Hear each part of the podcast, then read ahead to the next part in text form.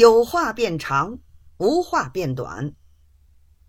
且说三荷包自从和他哥讲和之后，但九江府一注卖卖，他自己就弄到几百两，连着前前后后经手的多了，少说有万把银子在荷包里了。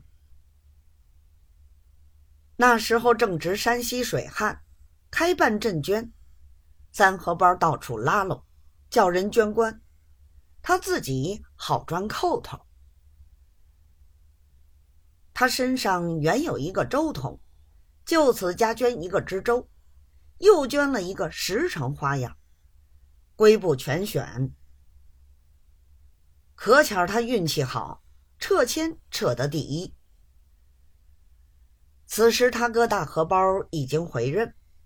他便把账房银钱交代清楚，立刻进京投共候选。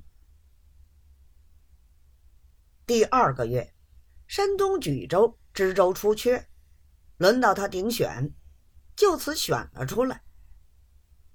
不过这缺苦点他便把荷包里的钱掏了出来，托人走门子，花上两千两。拜了一位军机大人做老师。这天是手本夹着银票一块儿进去的。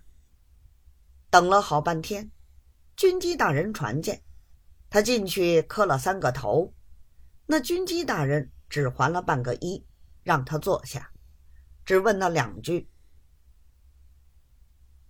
你几时来的？”三荷包回过，又问。几时走？三荷包回：“耽搁三四天就走。”说完了两句话，那军机大人就端茶送客，自己踱了进去。三荷包无奈，只好退了下来，回到寓所。次日，军机大人差人送来一封书子，说是带给山东府院的。三荷包收了下来，又送来人八两银子，来人方去。三荷包灯下无事，把封信偷着拆开一看，只见那信只有一张八行书，数一数，核桃大的字儿不到二十几个。三荷包官场登久了的，晓得大人先生们八行书不过如此。仍旧套好封好，